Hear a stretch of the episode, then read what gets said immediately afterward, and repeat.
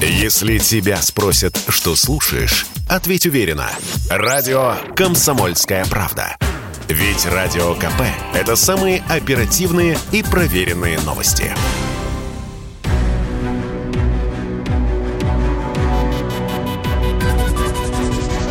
Антиковид.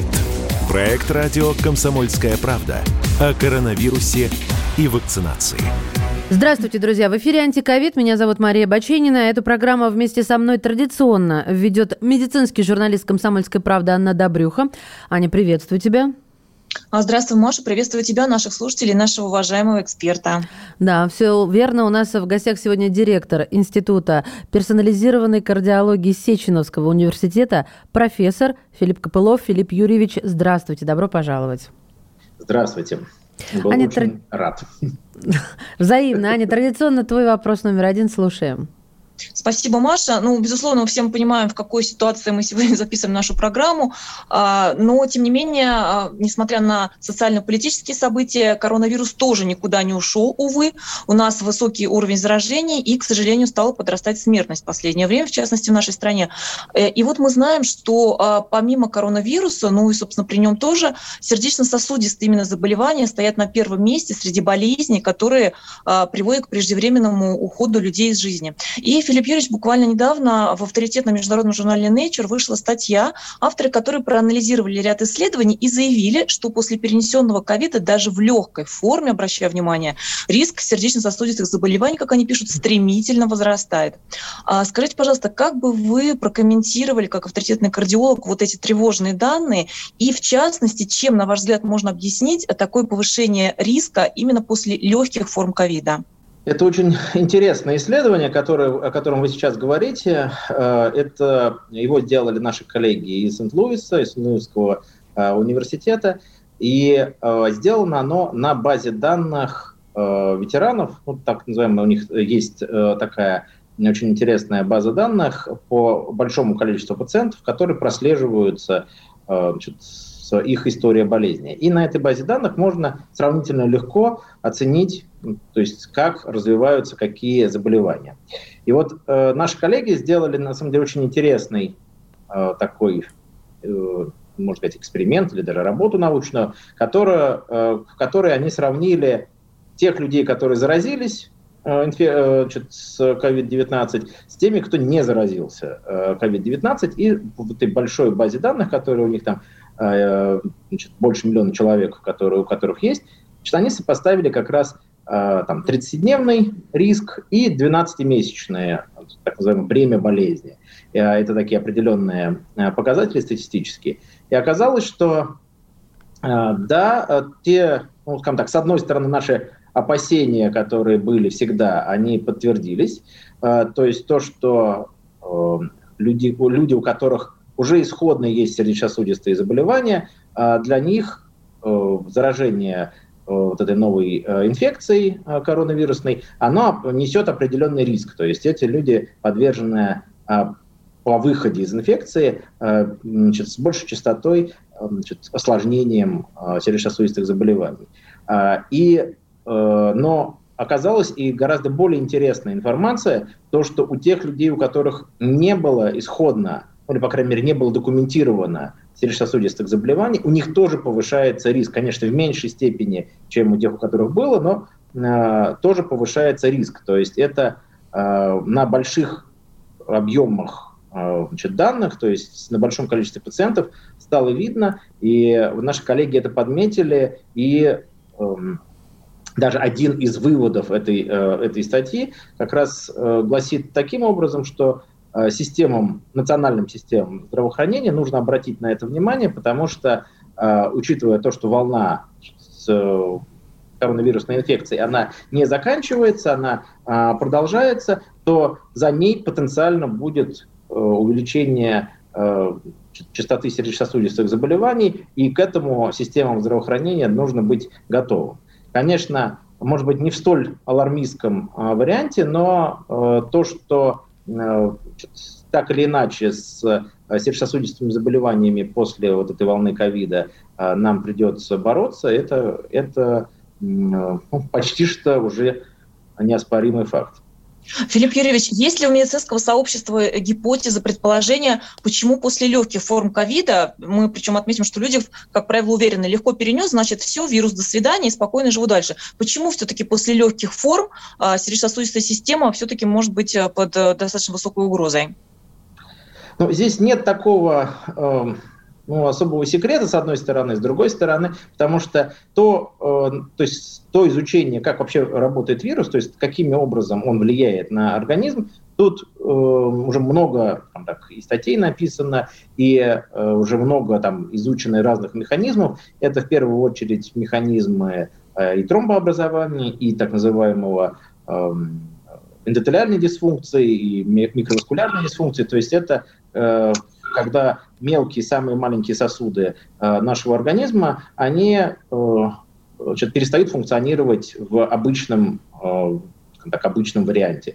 То есть они хуже воспринимают посыл, когда нужно там расслабляться или когда нужно наоборот сжиматься, там возникает там, так, повреждение самих этих сосудов, проницаемость их увеличивается. В общем, очень там разные воздействия есть. И с этим как раз связано уже вторичным, по сути дела, образом а, те сердечно-сосудистые заболевания, которые а, могут проявляться. Самое интересное то, что вот в этой статье было показано, что а, увеличивается риск всего спектра вообще сердечно-сосудистых заболеваний. Ну, я вот как раз хотела уточнить, какие именно сердечно-сосудистые конкретики, чтобы добавить. Да, тут э, вопрос какой. То есть то, что э, в этой вот наши коллеги показали, что весь спектр вообще сердечно-сосудистых заболеваний, и ишемическая болезнь сердца, и э, цереброваскулярные заболевания, включая инсульт, там, и ишемическая болезнь сердца, включая инфаркт миокарда, а, и нарушение ритма, и воспалительные заболевания сердца, как миокардит и перикардиты. То есть весь спектр сердечно-сосудистых заболеваний, а, он попал вот в этот повышенный риск после, после ковида. То есть поэтому здесь во-первых, конечно, нужно, чтобы еще было это как минимум подтверждено э, в других исследованиях, потому что все-таки наука она такая, что она на одном исследовании не делает каких-то выводов. Требуется еще и дополнительные подтверждения. Но а, тот объем данных, который был изучен, какие выводы были получены, а, заставляет а, чем очень так серьезно относиться к этому исследованию. И, Филипп Юрьевич, естественно, у людей сразу же возникает вопрос, что можно предпринять для снижения таких рисков. И вот здесь, в частности, есть а, две таких ну, гипотезы, даже, можно сказать, лайфхаки, то, что в интернете обсуждается. А, во-первых, что якобы даже после легких форм нужно профилактически какое-то время предпринимать, принимать препараты антикоагулянты, да, то есть, упрощенно говоря, разжижающие кровь. И а, второй такой лайфхак, что якобы нужно также, ну, либо взамен антикоагулянтов для профилактики, даже после легких форм ковида, принимать а, так называемый антиагрегант. Ну, в частности, к ним у нас относится ацетилсалициловая кислота или всем известный аспирин. Вот про эти два лайфхака что вы думаете? И, может быть, какие-то вы предложите другие формы, что предпринять для снижения рисков? Ну, давайте сразу определимся, что никакие препараты э, без назначения врача принимать не надо. То есть, если только если врач рекомендовал это принимать, потому что иначе э, то самолечение, оно может не довести до нужного результата, а наоборот привести к абсолютно обратному результату.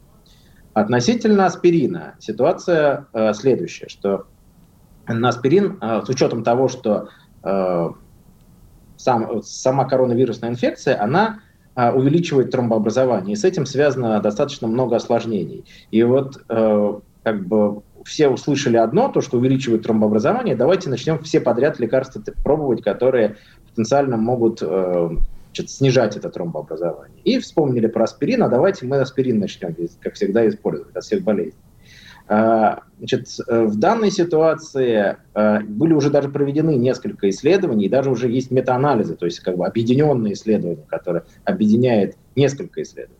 А, в которых было показано, что от аспирина пользы никакой дополнительной нету. А есть даже исследование а, в Корее сделанное на 22 тысячах пациентов, которое показало, что от аспирина даже вред есть. То есть осложнения, а, точнее, те побочные эффекты, которые возникают от приема аспирина, они превалируют над потенциальной пользой, которая от этого аспирина может быть. Поэтому э, прием аспирина, особенно в профилактических целях, целях там, до, после э, ковида, она не имеет э, какого-то дополнительного значения. Поэтому с этим лайфхаком, боюсь, придется его отставить в сторону и точно совершенно не пользоваться. Так, очень важно. Антикоагулянтов ситуация следующее, что во время э, в острой фазы самого заболевания антикоагулянты абсолютно нужны, они показаны, э, все было уже там доказано было э, в нескольких исследованиях, что да, они полезны, они улучшают выживаемость, снижают частоту осложнений, в общем, в этом отношении вопросов никаких нет. Очень много вопросов было, а нужно ли продолжать дальше. Выздоровел человек, нет, у него отрицательный ПЦР, нужно ли ему продолжать какое-то время э, эти антикоагулянты принимать. По этому поводу были определенные исследования сделаны, их не очень много, но а, сейчас, скажем так, больше сходится во мнении, что а, если пациент был в реанимации, если у пациента э, сохраняется высокий уровень там, э, воспаления по цереактивному белку или там уровень дедемера, то тогда потенциально польза от э, назначения как минимум там на нескольких, не, нескольких недель э, еще э, антикоагулянтов после выздоровления, она полезна. Всем подряд назначать антикоагулянты опять также не нужно. Вот у тех, у которых пациентов э, значит, никаких других показаний для их назначения нет, э, это точно. И еще раз возвращаюсь к этому вопросу, что антикоагулянты это не конфеты, то есть это не а, то, что мы взяли, начали принимать вдруг самовольно, купили в аптеке, начали самовольно принимать. У антикоагулянтов могут быть очень серьезные побочные эффекты в виде кровотечений, а, которые на фоне анти, антикоагулянтной терапии будет очень сложно остановить. То есть мы делаем специально кровь жидкой, и поэтому если она становится сверхжидкой и вдруг возникает кровотечение, то остановить это кровотечение очень-очень сложно. Поэтому самолечение антикоагулянтами – это а, одна из самых плохих идей, которая может быть. Да, и вот я с вами не могу не согласиться, потому что регулярно каждый день э, фильтрую те новости, которые падают на ленты, да, под хэштегом э, коронавирус. И когда я вижу там, допустим, э, ну вот ваши коллеги, я, я не буду фамилии называть, чтобы этично все звучало, но сердечно-сосудистые хирурги говорят о том, что чтобы избежать тромбоза, нужно при любом воспалении, соответственно, прибегать к антикоагулянтам, спекулянтам, и нельзя их э, отменять, самовольно прекращать прием. А вот то, что самовольно их назначать, в такой строчке вот нет, я вам практически процитировала новость. Это действительно вещь э, такая, о которой все говорят, что «а ты пьешь?» Да, да, да, пью. А вот про кровотечение мало кто думает и вообще, в принципе, знает. А вот скажите, пожалуйста, вот эти риски сердечно-сосудистых заболеваний а прививка снижает? А, это еще, еще, более, еще более сложный вопрос, потому что э, таких прямых э, исследований, э, значит, чтобы, точнее как, есть, то есть опосредованно, да, то есть когда мы говорим о том, что значит, прививка снижает заболеваемость, а заболеваемость, она ассоциирована с большим риском значит, осложнений. Это да. Значит, сама по себе прививка, чтобы она а, каким-то образом повлияла, пока таких вот исследований э, мне не попадалось, я еще не видел. Но э, здесь есть, кстати говоря, вот насчет препаратов и прививки, тоже очень интересная история. Вы, наверное, очень много где можете увидеть, э, что теперь начали рекомендовать прием и там антикоагулянтов, и аспирина э, до и после, после прививки. Тоже как бы для профилактики э, Значит, это тоже очень крайне интересная история, потому что она под собой не имеет какого-то э, какой-то полноценной почвы. Э, все началось особенно после того, как вот была вот эта история с э, прививкой от AstraZeneca э, с э, с этими тромбозами, которые, а, которые значит, очень, редко, очень редко выявлялись. И там а, была причина в том, что это значит, вырабатывались а, те самые антитела к тромбоцитарному четвертому фактору. И это осложнение, внимание, это было 2-4 человека на миллион.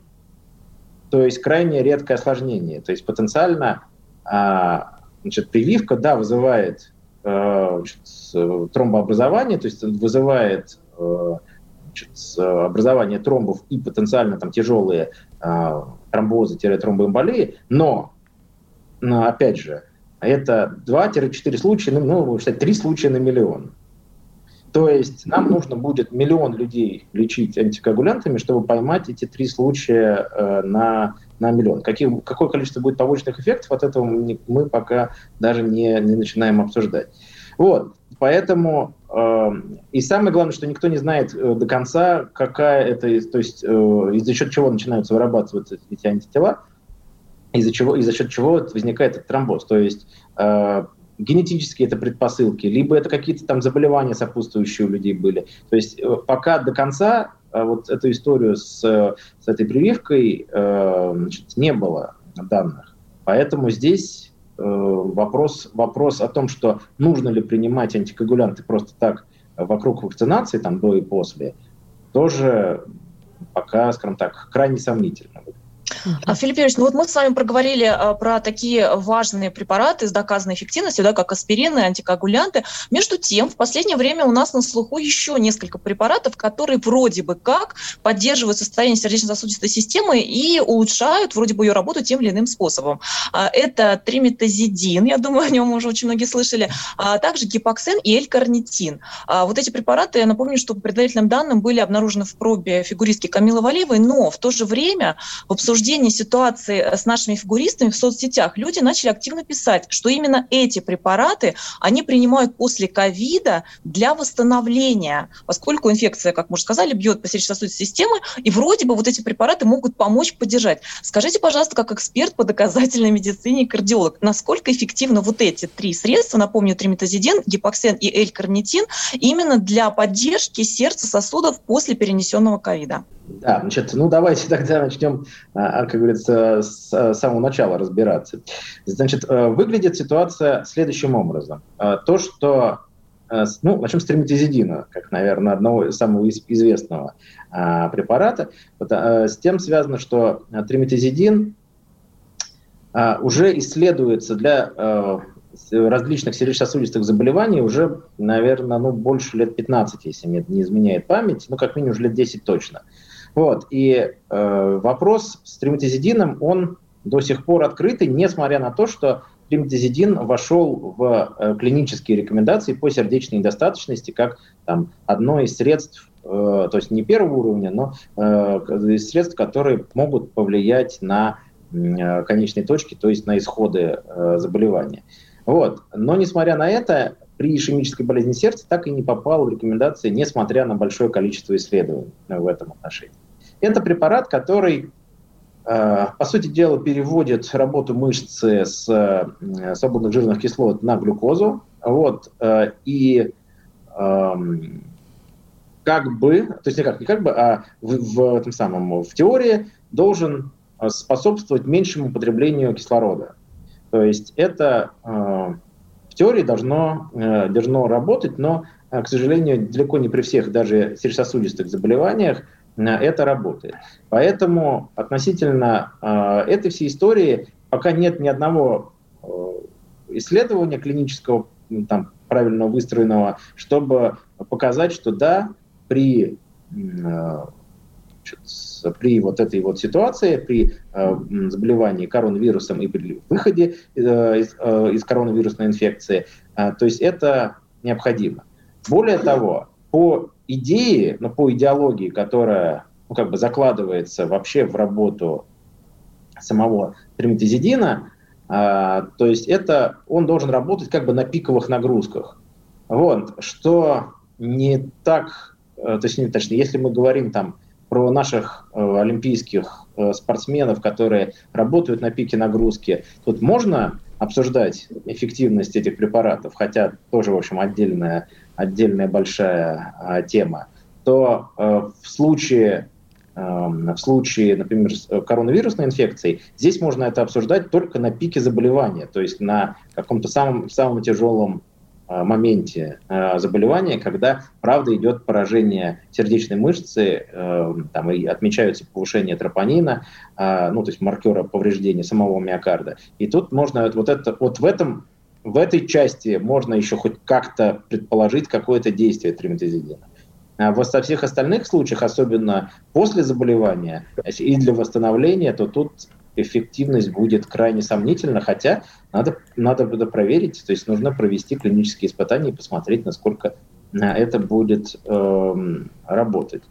А, значит, относительно двух других, или карнитина гипоксена, я э, думаю, что здесь, ну, значит, пока не проведено клиническое исследование и не доказано того, что этого, э, что это не работает, конечно, утверждать это э, нельзя, но э, по крайней мере, по механизму их действия, это крайне сомнительно, что они смогут каким-то образом помочь в восстановлении. Вообще идея что-то назначать в восстановительном периоде, она э, витает в воздухе, потому что э, все понимают, что да, э, коронавирусная инфекция это не, э, ну скажем так, не, не совсем то заболевание, с которым мы раньше сталкивались. Потому что мы, как себе представляем, что вот там было воспаление какое-то в легких, вот оно закончилось, и все, и все, э, все прошло. Э, коронавирусная инфекция, к сожалению, это системное заболевание. Оно э, отражается на всех органах и системах и действует на, э, на сосуды э, во всем организме. И поэтому есть такое количество разных проявлений у этой коронавирусной инфекции. И поэтому, когда мы говорим о э, значит, уже какой-то реабилитации после, после коронавирусной инфекции, она такая же должна быть э, системной. И здесь воздействие на воспаление э, и на вот эту вот эндотелиальную или э, микроваскулярную дисфункцию Эм, это как раз, наверное, будет один из ключевых моментов, на которые нужно будет воздействовать. Ну вот я про воздействие как раз хотела уточнить. А, тут э, на сегодняшний день выступила врач-невролог э, Юлия Евсютина говорит о том, что за последние два года коронавирусная инфекция дополнила, дополнила список который, э, факторов, список факторов, которые приводят к развитию сердечно-сосудистых заболеваний наряду с гипертонией, сахарным диабетом, атеросклерозом. И вот то, о чем вы сейчас только что сказали, что все это влияет на стенки сосудов и вызывает их повреждения, а, и, в общем-то, мы начинаем страдать вот этими заболеваниями. Но мы же не всегда, во-первых, чувствуем, повредились они или нет. Есть ли исключения, или у всех они повреждаются, то есть это прям, знаете, королевская печать.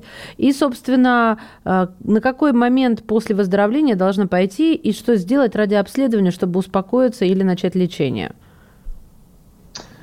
Давайте мы а, как бы с конца я вам, наверное, попробую, попробую ответить, потому что здесь у, этого, у этой проблемы очень много аспектов. А, во-первых, а, значит, все ли переболевшие будут как-то стигматизированы? Mm-hmm. Вот вопрос, на самом деле, крайне, крайне непростой, потому что, как вы видите, вот это вот исследование, которое в Nature было опубликовано из Сент-Луиса, оно показывает, что в итоге риск растет у всех.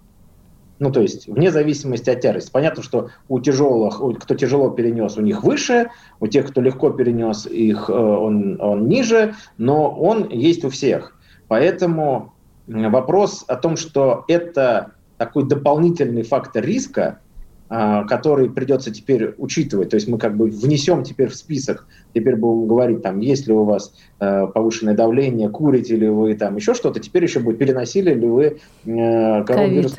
Да. Я, я не шучу, скорее всего, оно к этому и придет, судя по тем данным, которые у нас э, поступают. И это будет потенциально не, не модифицируемый фактор риска.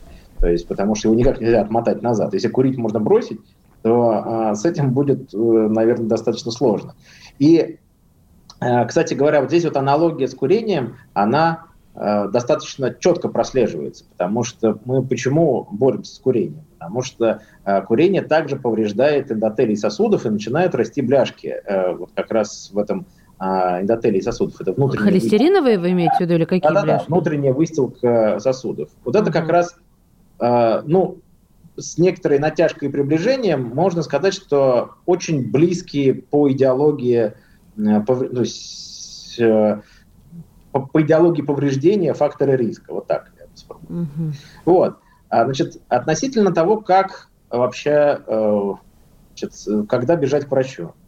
Здесь вопрос очень тоже, тоже достаточно такой, ну, не совсем простой, потому что очень многие Э, пациенты после того, как они э, выздоравливают от э, коронавирусной инфекцией, они испытывают слабость, снижение переносимости физических нагрузок, усталость от всего. Поэтому здесь вот этот вот подметить какое-то дополнительно еще и расстройство сердечно-сосудистой системы может оказаться не, непросто. Но если там, вы чувствуете сердцебиение, если вы чувствуете то, что, э, опять же, говорю, вот это сверх нормы, скажем так, снижение переносимости нагрузок. Раньше вы там на пятый этаж поднимались без проблем, а сейчас на втором пыхтите и не можете идти дальше, угу. то это э, значит, точно совершенно повод для того, чтобы обратиться э, к врачу.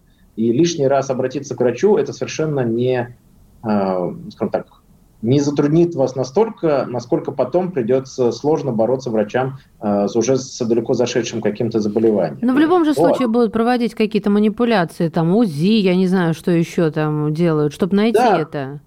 Ну, достаточно много в арсенале сейчас э, врачей-кардиологов есть исследований, которые могут оценить, э, насколько э, сердце может значит, работать. Более того, на сегодняшний день уже есть значит, ну, и, и простые методы обследования, и более сложные методы обследования.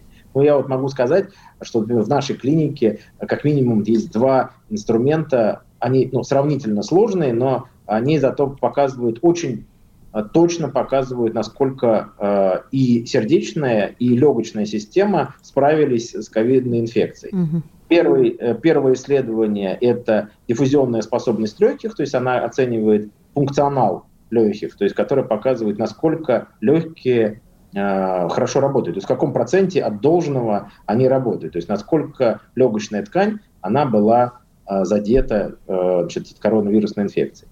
А, вторая, а второе исследование – это э, спироэргометрия, так называемая, то есть это оценка работы сердечно-сосудистой системы под нагрузкой э, через анализ газов, ну то есть через анализ потребления кислорода.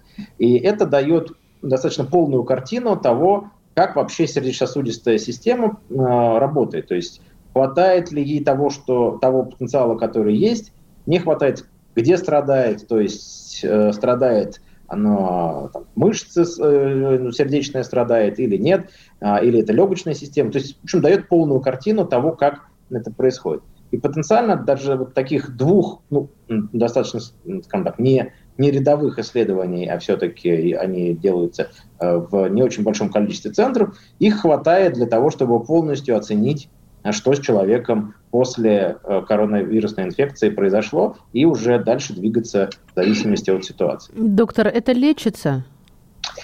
А, хороший вопрос. на самом деле вопрос, на самом деле вот это вот вопрос не в бровь, а в глаз, потому что те методики реабилитации, которые на сегодняшний день есть, они а, показывают, ну, скажем так, пока такую достаточно умеренную эм, эффективность, но, э, к счастью, э, во-первых, со временем эм, мы видим то, что пациенты, скажем так, при э, назначении их там дозированных тренировок, интервальных, а, значит, или вот сейчас вот также мы там проводим реабилитацию гипокси гипер, э, э, тренировки, то есть когда пациенту дают то пониженное содержание кислорода, то наоборот повышенное, и тренируют за счет этого пациента, то это как раз дает, дает в общем, положительный результат, и Э, там, в сроках там, полгода, год уже пациенты э, возвращаются к обычной своей жизни. Анна? А, спасибо, Маша. Я на самом деле хочу продолжить а, твой вопрос про лечение. Филипп Юрьевич, вот вы не раз уже упомянули, что а, после, даже после перенесенной коронавирусной инфекции может сохраняться воспаление эндотелия, да, вот внутренней выстилки наших сосудов кровеносных. Скажите, пожалуйста, а вот у современной медицины какие подходы к лечению именно вот такого осложнения? То есть, ну вот людям может на первый взгляд да, прийти сразу мысль, что, может быть, какие-то противовоспалительные препараты тут могут помочь, или они в данном случае не работают, или, например, назначаются препараты для снижения уровня холестерина, один вот в такой ситуации? Вот какие вообще подходы? Я, давайте так, я вам сначала э, скажу про некоторую такую э, ну, там, так, направление, которое многими врачами воспринимается на, грязь, на грани курьезности, а потом уже э, скажу про обычную э, нашу практику. Значит, э, сейчас э, очень активно рассматриваются э, препараты психотропного действия, как одно из средств лечения. Потому что и значит, для некоторых антидепрессантов, например, было подмечено положительные исходы и даже снижение воспалительных показателей.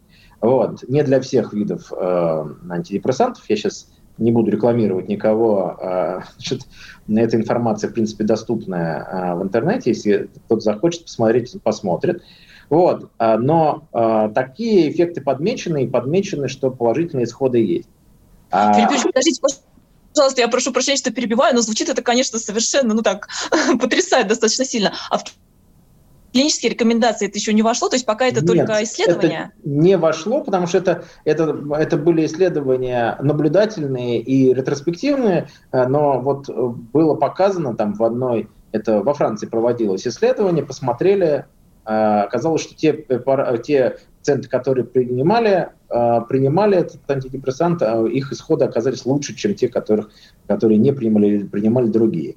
Вот, поэтому здесь достаточно интересный интересное э, может быть если, это, если смогут в, э, в перспективном исследовании доказать, что это неэффективно, достаточно интересная может быть история оказаться. И э, по механизму действия значит, некоторые анксиолитики, они потенциально тоже могут подавлять воспаление, и здесь есть тоже определенное поле для деятельности, потому что сама по себе тревога, она на самом деле является иммуносупрессором а, и значит, потенциально может, может оказать влияние на течение, а, на течение эм, коронавирусной инфекции. Здесь очень можно долго дискутировать на предмет того, нужно ли а, подавлять то, что является иммуносупрессором, потому что, как мы понимаем уже сейчас, что коронавирусная инфекция – это очень сложный э, баланс между иммуносупрессией и, наоборот, про а, Гипервоспаление, то, что которые, нас называют. Которые, наоборот, да, усиливают иммунный ответ. Еще неизвестно, что нужно, а, что нужно подавлять, потому что тот иммунный, гипериммунный а, ответ, который дает организм, он может оказаться гораздо хуже, чем, наоборот, иммунсупрессия исходная. Но это уже сейчас отдельная, отдельная большая тема. Я бы не хотел, э, скажем так, на это поле заходить. Здесь очень много копий ломают наши коллеги, там, и вирусологи, иммунологи, кто угодно. Вот, поэтому вот э, в этом отношении да. А то, что наши препараты, которые мы стандартно принимаем, э, назначаем нашим пациентам, то есть статины, ингибиторы, э, э, ангиотензин превращающего фермента, а, и другие препараты, которые влияют на ренин-ангиотензиновую систему, это препараты, которые потенциально а, влияют на как раз эндотелиальную дисфункцию и которые могут а, в общем, достаточно хорошо на них повлиять. И статины сейчас вообще рассматриваются как одни из препаратов, которые наиболее эффективны в этом отношении должны быть. А, про артериальное давление. Да, не перебила тебя? Нет, нет, Маша, я как раз хотела тебе предложить продолжить. Да, я хотела про артериальное давление. Это то, о чем мы еще не успели поговорить, а это самая распространенная проблема и молодых, и среднего возраста людей. Ну, я уже не говорю про, про пожилых. А, тут э, проходила информация о том, что те, кто переболел ковидом, могут испытывать э, скачки артериального давления, но головные боли, например, чаще чем скачки артериального давления. И было такое предупреждение, что если у вас э, скачет артериальное давление, то вы сначала исключите факторы там, ожирения, диабета, да, от этого, что может э, скакать. И э, при этом, если оно скачет, то нужно смотреть, проверить факторы свертываемости крови э, и исключить другие психоэмоциональные, физические там, перегрузки и предшествующие заболевания. И только вот после всего этого можно относить э, скачки артериального давления к постковиду. Но э, в любом случае, э, если у нас, вот моя логика такова, я не медик, сразу об этом говорю, что если проблема с сосудами, то она влечет за собой как э, ну, вот обязательно проблему с давлением. Или это не так? Ох, вы очень непростую, Мария, тему подняли, потому что... Я уж боюсь спрашивать. Невольно сейчас могли бы поставить э, в тупик целый, я думаю, что президиум кардиологов. Ну, прекратите. Э, значит, давайте, давайте попробуем э, размотать этот клубок. Значит, давайте так. Во-первых, головная боль и артериальное давление – это далеко не всегда связанные между собой вещи. Точнее даже так, что головная боль от других причин возникает чаще, чем на фоне артериального давления. Поэтому это потенциально может быть признаком, но совершенно не обязательно головная боль равно артериальному давлению повышенному. Это, mm-hmm. э, скажем так, не на, даже не на первом месте стоит. Это э, первый постулат. Второй постулат то, что э, да, арте, повышение артериального давления, оно связано с другими факторами риска, с повышенным весом, с многими другими также э, значит, э, факторами риска, и поэтому повышение артериального давления может возникать и без э, коронавирусной инфекции. Это мы прекрасно все понимаем. Mm-hmm. Вот вопрос в том, какую добавку, скажем так, коронавирусная инфекция может э, в это дело внести. Может ли коронавирусная инфекция быть пусковым фактором для начала э, артериальной гипертензии? Э, может ли как-то э, существующую артериальную гипертензию на новый уровень поднять? Да, ухудшить, например, инфекция. Верно. Эти вопросы, э, на эти вопросы, скорее всего, будет получен ответ «да», то есть, что коронавирусная, коронавирусная инфекция, она может быть так, каким-то ступенькой для начала, как мы видим, например, из вот этого, из, даже из последней публикации, про которую мы сегодня вначале говорили. Вот. Э, вопрос в том, что насколько это и как это, то есть я имею в виду, что какой риск, э, то есть, опять же, у одного на миллион или у 30%. Mm-hmm. Это, это вопрос э, вопрос, на самом деле, который еще предстоит ученым изучить и ответить. Но то, что э, коронавирусная инфекция как системное заболевание, влияющее на воспаление, на э, вот эту эндотелиальную дисфункцию, то есть на регуляцию сосудистого тонуса, как это можно назвать еще, то это, да, э, это, э, по всей видимости, связанные между собой вещи, и мы в дальнейшем увидим, то есть в какой мере мы сможем сказать, что да, перенесенная коронавирусная инфекция, она как раз повлияла на частоту возникновения или, например, прогрессирования, а, в том числе артериальной гипертензии. Но для а, значит, пациентов, которые страдают артериальной гипертензией, можно сказать следующее, что, во-первых, если вы заболели коронавирусной инфекцией, ни в коем случае нельзя бросать препараты, а то у нас очень любят, что если вдруг мы заболели чем-то еще, особенно с инфекционным заболеванием, то мы все остальные наши таблетки отбрасываем, ничего не принимаем, ждем, пока все закончится. Потом закончилось, начали опять принимать. Как будто в этот момент мы не живем, ничего, ничего не происходит. Нет, значит, э, и нужно, а, во-первых, нужно, а, если вы э, общаетесь с врачом, а вы обязаны обращаться с врачом, когда вы болеете коронавирусной инфекцией, вы должны сообщать о том, что да, у вас есть артериальная гипертензия, вы принимаете по ее поводу такие-то, такие-то препараты, потому что врач об этом э, должен знать препараты не бросать. Если потребуется какая-то коррекция, то есть, допустим, что у вас на фоне а, высокой температуры или а, на фоне еще каких, каких-то проявлений коронавирусной инфекции давление будет, наоборот, либо повышаться, либо, наоборот, а, падать, то уже врач должен скорректировать лекарство вам по мере того, что происходит. И, и после коронавирусной инфекции также вам нужно будет дополнительно наблюдать за собой, измерять артериальное давление. И если оно будет выходить из-под контроля лекарств, которые вы до этого принимали, то об этом также нужно сообщить вашему врачу. Врач вам скорректирует лекарство. Понятно, спасибо, Анна.